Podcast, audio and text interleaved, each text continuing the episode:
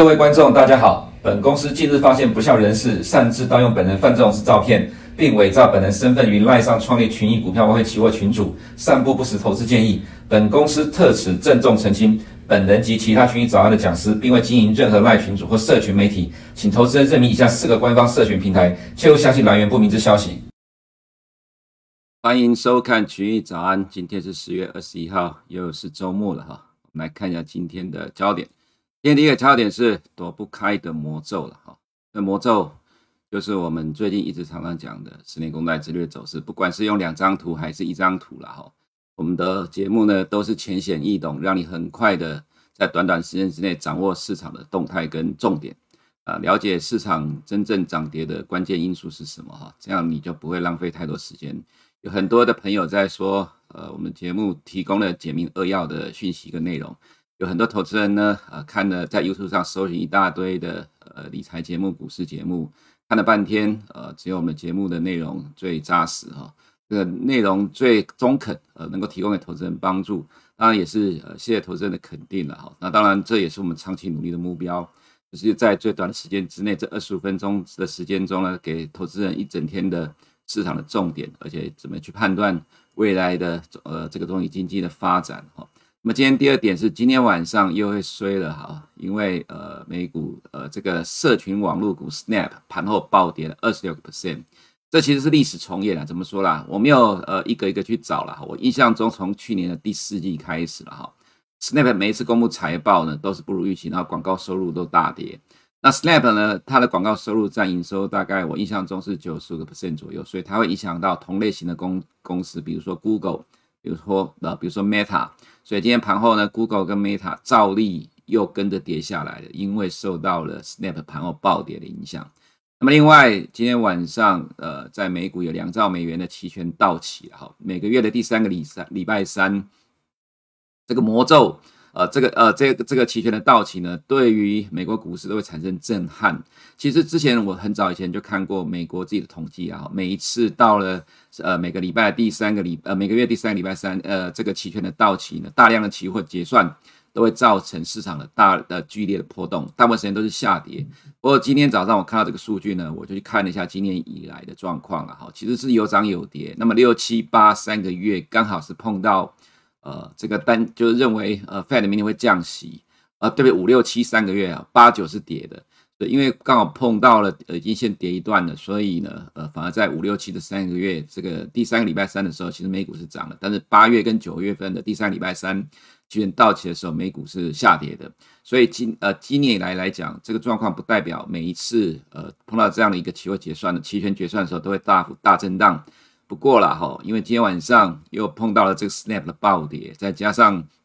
这个部分的影响，我个人觉得其实今天晚上状况还是比较不乐观的了哈。好，接下来我们就来呃进入今天的焦点，主要就是在看第一个部分，躲不开的魔咒是什么呢？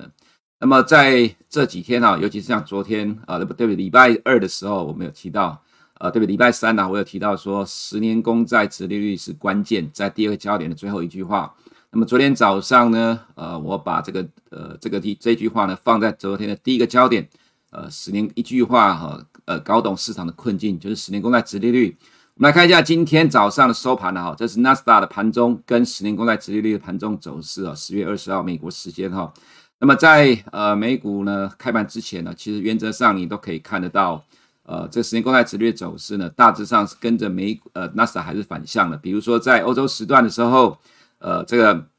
十年公债殖率的反弹，那么纳斯达就跌下来了哈。那么到了呃这边大概四点之后呢，十年公债殖率跌下来了，但是呢，呃，这个纳斯达期货就开始往上拉了。你可以看到这走势几乎是完全反向的亦步亦趋了哈。所以呃，美股的走势，尤其是科技部分，就是跟着纳斯达的走势在反向在走。这其实这段时间我们都一直在不断强调。那么来看一下，这粉色的是十年公债殖利率，所以这个呃盘中这个水平线平盘线是以十年公债殖利率为主的哈。那么在昨天晚上的十点二十分的时候呢，十年公债殖利率回撤了平盘附近之后，就开始一路的拉高往上走了。那么在十点二十二分慢了两分钟，纳斯达的呃这个走势呢，盘呃期货的走势在十点二十二分见到高点，就开始高档震荡了，然后一路往下掉。那么我去比对了一下了，因为这是纳斯达的期货了。如果看现货的部分了哈，因为这个这张图是以十年公债殖利率当做基准，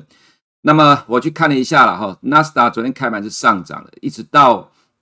呃一点零六分的时候，这是现货的翻黑，确定翻黑，因为一点零六分之前在这里现货有一次先翻黑了，然后又反弹之后再一次的呃确定跌下来翻黑，在。今天凌晨的一点零六分，所以在这个点呢是翻呃现货跌到盘下了哈，所以你可以看到是从呃十点二十分呃十年殖利率一直一直往上走，结果就呃让纳斯达开始往下掉，本来是上涨了，到凌晨一点零六分开始跌到盘下，这边以下的纳斯达都是下跌的，随着殖利率的上涨，呃这边美股期货就跌下来了哈，这就是今天凌晨呃美股的现况，呃讲完了，以上是我们今天群早安内容，谢谢。哦，呃，这再来玩一次了哈，希望投资人不要吓到，因为我个人也觉得很无聊，因为每天都在讲十年公债殖利率的走势哦，讲到都有点烦了。其实二十分钟要把十年公债殖利率讲到无限的扩张，其实也太花时间了啦。其实只有一张图就告诉你金融市场在反映什么动态了哈，所以我可以用二十五分钟时间来讲，也可以用一分钟来把它讲完了。但实际上，呃，今天还有其他很多的部分呢，所以呃，前面这边十年的公债殖率只在告诉投资人。啊就是今天市场的重点，也是这段时间未来跟过去十年公债殖率都是影响市场的关键。那么这是在看到美股的部分，在我们看到呢，呃，这是十年公债殖率今天收盘呃涨了二点二九 percent，来到四点二八了哈。那么现在对于明年的终点预期已经确定是在五个 percent 了，所以现在大概还有将近零点七个 percent，所以未来的十年公债殖利率还会在持续的往终点目标迈进。所以呢，呃，未来还会持续上涨情况之下，当然美股的反弹空间就有限了哈。而且我们看到美国，呃，这英国的公债殖率下跌，其实也没有办法阻挡十年公债殖利率的上涨。那提十年英国当然是因为呃 G7 的公债殖率其实都会互相联动，但是最近这个状况来讲，就因为美国的升息态势其实越来越明显，升息预期一直在不断的推高，自然英国公债的下殖利率的下跌也没办法阻挡十年公债殖率往上走了哈。那么这张图就是我们在节目中说过很多次的关键了哈。美国十年公债殖利率会领先呃这个美国的升息或降息的动态，所以呃现在呃点阵图预测明年的终点是四点五到四点七五，但是呢 CME 的利率期货已经预测至少在五个 percent 以上了，所以现在才到四点二的时候，呃自然后面的高点大概就是五点零。其实在这边的时候，我们大概就有提到，在这个四点零的地方挑战一次，美国又拉回到这里，大概差不多三点七。距离点阵图的终点四点五到四点七还差了一个 percent，这么大的差距，它注定着未来一定是持续朝向终点迈进。果然在这边就一路的上来了，现在距离终点还有至少零点七个 percent，所以还有不小的空间了哈。在今天盘后美股的跌幅排行，你可以看到第一个 Snap 盘盘后暴跌了二十六 percent。那我们框起来的地方，像 Meta 哦，这边跌了大概三点八二 percent，下面的 Google 跌了二点零个 percent，所以现在你看到的美股期货在亚洲时段是下跌的，主要就是受到 Snap 的影响。另外呢，我们看看 Snap 盘后了哈，这就是盘后的走势，财报公布之后重挫了。二十六点七八 percent，其实时间不多啦，所以我也不会对 Snap 这个财报内容跟 Guidance 做个呃仔细的说明了，只是要告诉投资人说，对于是呃 Snap 财报呢，呃专家的看法说，显然对整个领域不利，主要呃主要是这个 Meta 跟 Alphabet 啦，这也会让 Elon Musk 这个收购 Twitter 交易看起来比以前更糟，所以没有意外的话，Twitter 今天晚上应该会跌，又会拖累到 Tesla 哦，所以这是一连串的效果，所以为什么今天的？这个焦点是今天晚上又要衰了，主要是 Snap 的带动。在我们看到这是高盛的报告了，他提到说，在今天，呃，美股呢，S M P 五百有两兆美元的期权到期了哈。那么在这里面呢，大概有七千六百五十亿的呃 S M P 五百呢是呃资产管理公司持有的哈。那么这里面有大概是三千七百五十六亿呢，呃，是这个单一个股就个股期货了哈。那这里面就是细项了，所以。呃，美国的美国市场好处就是说，市场上有太多的机构投资人、法人跟券商，sell side 呃 sell side 跟 buy side 一大堆。那么这么多人都在提供很多的 information，所以投资人有很多的讯息可以充分的了解，去反映市场。那么今天晚上有这么多这么庞大的金额到期，加上 Snap 又跌了哈，所以影响到科技股，所以今天晚上应该也蛮精彩的。不过这个精彩应该还是比较偏向负面的吧。那么这是呃 S&P 五百了哈，我们其实今天呃把焦点把重点都放在前面了，后面呃可能就是行李如仪，很快看过了。所以今天的凌晨美股呃还是下跌收盘了。昨天晚上美股在涨的时候，至少在我睡觉之前，我看到美股还在涨，可是我看到十年公债殖利率也没有受到太明显的影响。其实，在涨的时候，十年公债殖利率在上下震荡，但最终还是慢慢往上推。我就在想，可能今天早上应该不乐观吧？结果果然早上收盘三大指数都是跌的了哈。所以其实你也不太需要晚上不睡觉看美股了，你只要看十年公债殖率走势就知道大概会是什么样的状况了。那么这个是从日线的角度来看，十年公债殖率继续的创新高，自然科技股就受到压抑了哈。那么再来我们看到哦，这是英国的债券殖率，美国的两年期的公债殖率来到四点六一了哦，已经突破了四点五 percent，已经快要朝呃明明年底的这设计周年五个 percent 迈进了哈。我们这个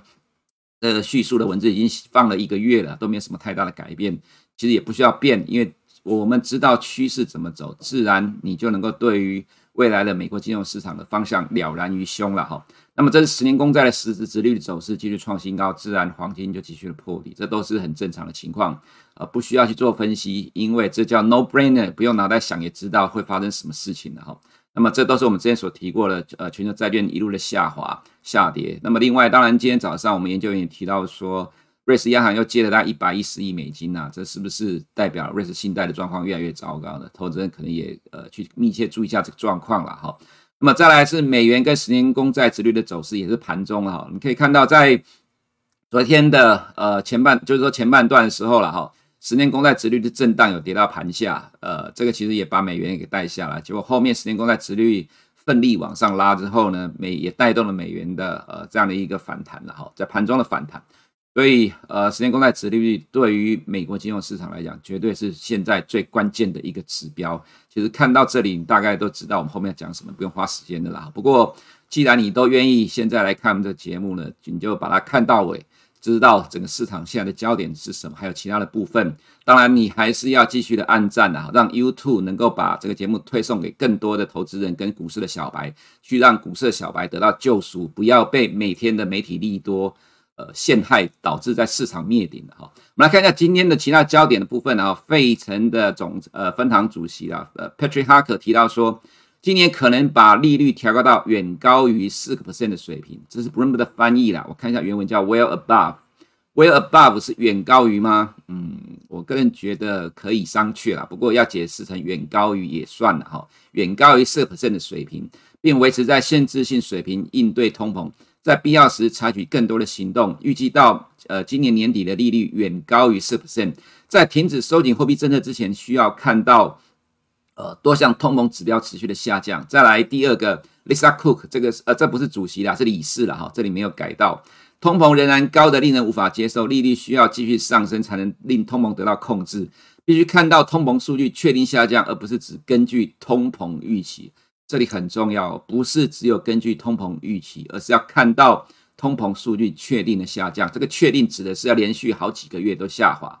所以这是一个蛮蛮长远的目标啦。再来，呃，今呃今天凌晨有 Bowman Michel Bowman 这是理事，不过他没有针对前景货币政策谈话，所以就没有列出来了。那么在今天晚上九点还有 John Williams，这个是纽约分行的主席了哈。所以你可以看到，在明天之后的节目起之前呢。的官员赶进度，那当当然，今天还有另外插曲，就是 Jim Buller 今天被指出来说，他在前几天的花旗银行召开的呃这个对外公开的座谈里面有出席了，那这被指说违反道德规范。那虽然呃 James Buller 说他没有提到任何有关货币政策的动态看法，不过这今天早上是被呃在 Fed 的动态里面讨论的焦点。那他有提到说在考虑是不是要辞职，不过后来好像又没有。我密切注意后面的发展，因为他是英王，而且现在 James Buller 是呃华尔街。炙手可热、受欢迎的人物，原因是因为他所预期的、他所主张的都实现了。他是现在里面最鹰派的官员，而他从今年年初以来一直所主张的状况呢，到最终 Fed 都采纳了，所以他的讲法很重要。那么他的动态，大家就是密切的关注吧。哈，我想可能今天媒体也不会提到这个部分，我们就今天先跟你讲了。那么昨天晚上公布的首次申请失业救济人数呢，呃，掉下来了哈，连续两周的上升，呃，三周上升之后掉下来了，因为飓风伊恩的影响已经过去了哈。那么这样照这个情况来讲的话，美国的的就业的状况还是非常的火热了哈。成屋销售呢是创下二零零七年以来最长的连续下跌的期间，凸显出抵押贷款利率飙升对房地产市场的冲击了哈。预期四百七十万，实际是四百七十一万哈，连续九个月的下滑。这是美国三十年房贷利率呢，来到了六点九四了，多年的新高，自然对美国的房市持续的压抑。不过我们也提到，其实近期美国房地产市场的数据没有对于呃股市产生太大的影响哦，所以呃我们不会多太呃用太多时间来解释这个部分，还是要看主要焦点就是呃这个十年公债殖率的部分。重点，另外重点是我们看到 CME 对利率的预期哈，呃这个十一月升三码几率最高。十二月呢，呃，升三码几率一样是最高，大概是七十七 percent，比昨天稍微上升。你要关注的重点是在明年的二月了哈，升一码的几率是最高，但是相较于昨天的，现今天到四十九点九，已经比昨天下滑了。然而呢，升到了五点二五的几率是较昨天的三十三再上升了五个 percent。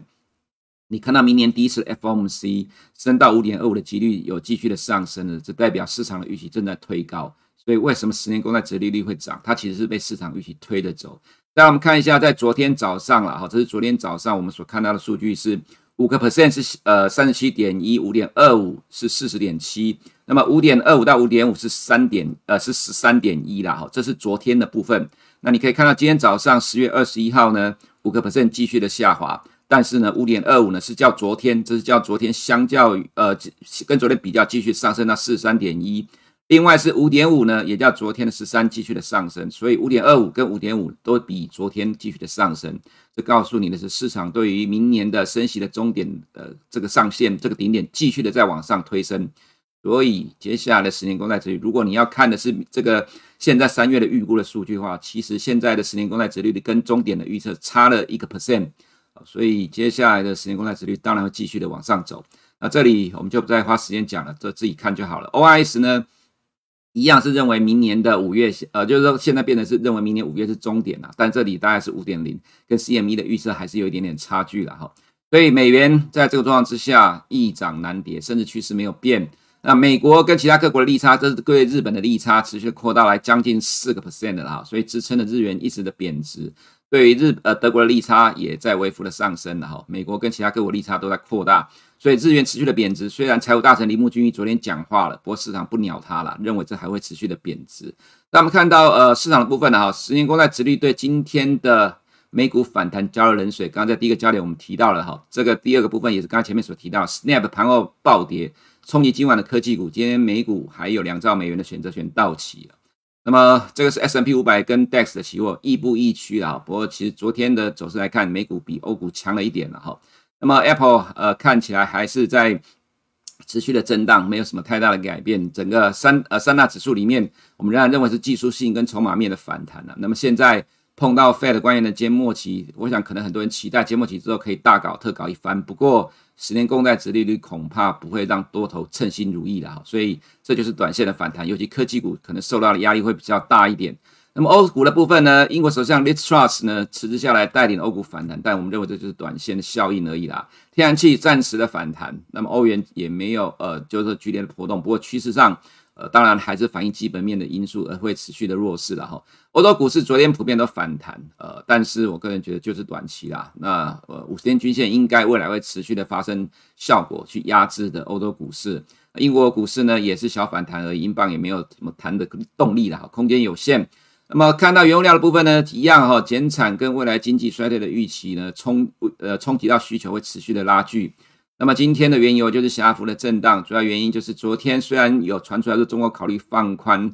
入境游客的防疫的需求，但是其实对于未来的经济衰退的疑虑，还有呃拜登政府短线可能会释出一千五百呃一千五百万桶的战备储油，这变成是多空交战。所以在这个减反应减产完之后，拉回在均线的震上下震荡啊，其实短线上没什么空间，没什么行情了，好，大概就区间震荡。那么天然气，如果我们预期的不断弱势，因为供给面的因素一直在上升，所以造成天然气不断的下跌。能够改变这个趋势，只有在进入十一月之后，你看到美国的气温快速大幅度的下降，而且低于过去几年平均，才能够带动天然气的反弹。不然现在看起来走势是不乐观的。那么农产品没有什么太多的变动了哈。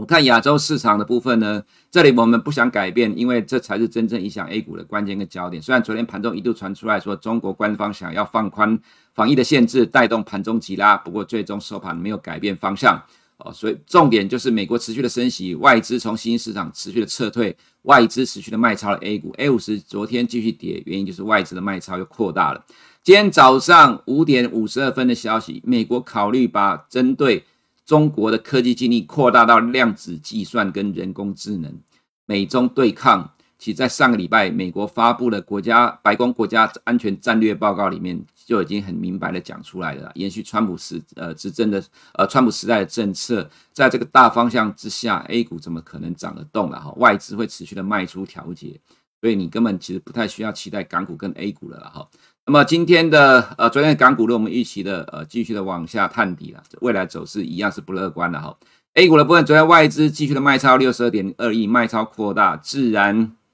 呃，人民币虽然是有小反弹，但是 A 五十盘中虽然有拉，收盘继续的破底，跌了零点七八个 percent。那么再来我们看到台股的部分了哈，这句话其实我也不想改，跟昨天一样。美债殖利率继续创波段新高，包括台币的亚洲货币持续的贬值，基本面压力持续升高，外资持续从台股提款，其实这个状况还会持续一阵子。所以为什么我们在前面开头提到说躲不开的魔咒，其实就是 Fed 持续的升息，而且对明年的利率终点预期越来越高，这会逼迫了十年公债殖利率继续往上挑战新高。这样状况持续演变下去，自然对美国科技股就产生压力，对于。呃，新市场或者是非美货币的压力会越来越大，这就会造成外资持续的从新市场撤退，从台湾的大型股里面提款。那么这也就难怪为什么昨天一开盘就直接开低了哈，而且开的蛮低的。然后所以到收盘有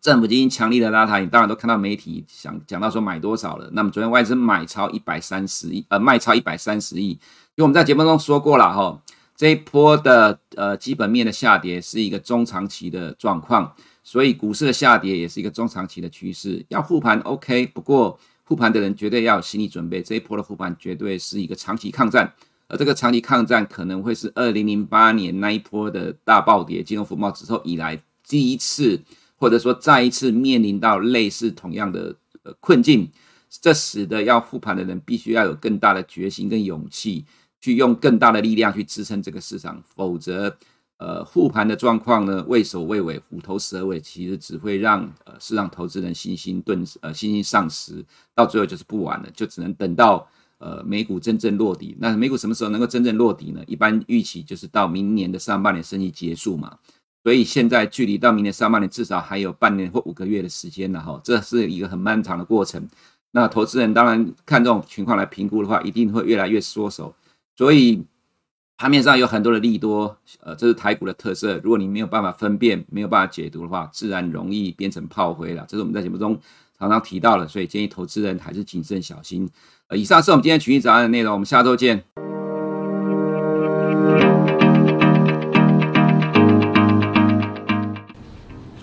大家好，我是群益投信的 A 马。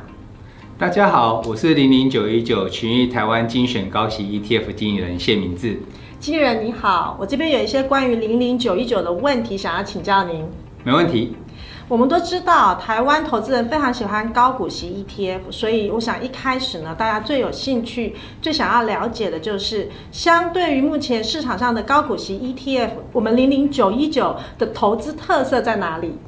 ？OK，零零九一九本身有三大特色：一、你高息；二、会填息；三、越存越有利。而相较于市场上既有的高股息 ETF 的特色，则是精准高息、精准卡位、精准领息，再加上单一成分股上限十 percent、年持股调整两次，以及具有收益平准金机制的平稳计配息政策这四大优势。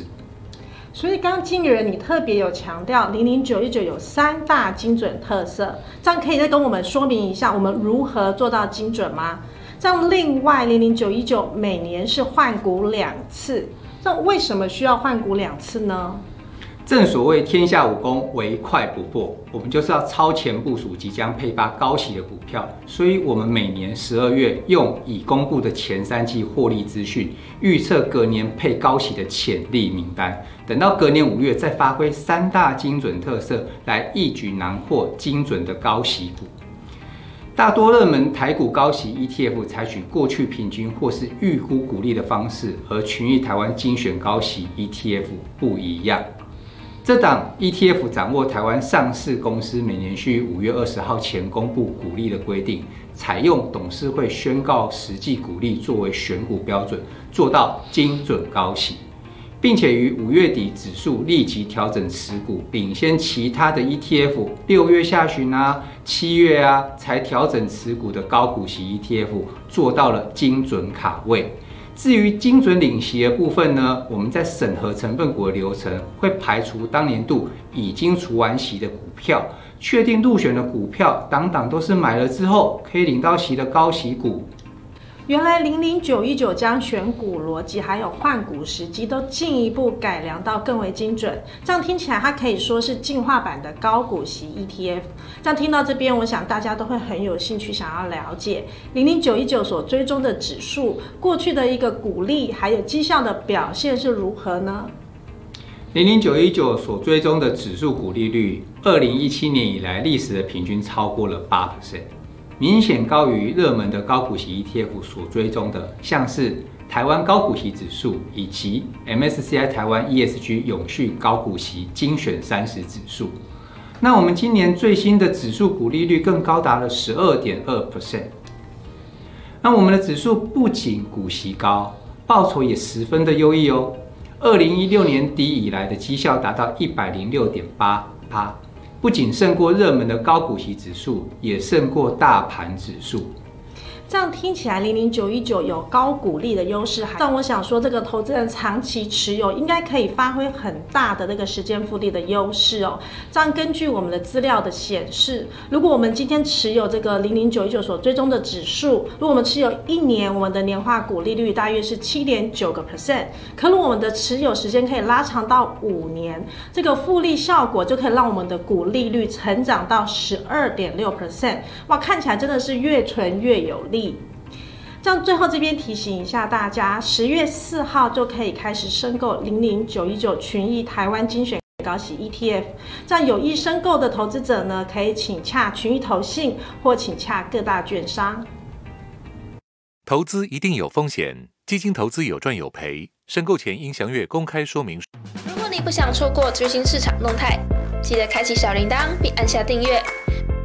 此外，我们在脸书、YouTube 以及 Podcast 都有丰富的影片内容，千万不要错过。每日全球财经事件深度解说，尽在群益与您分享。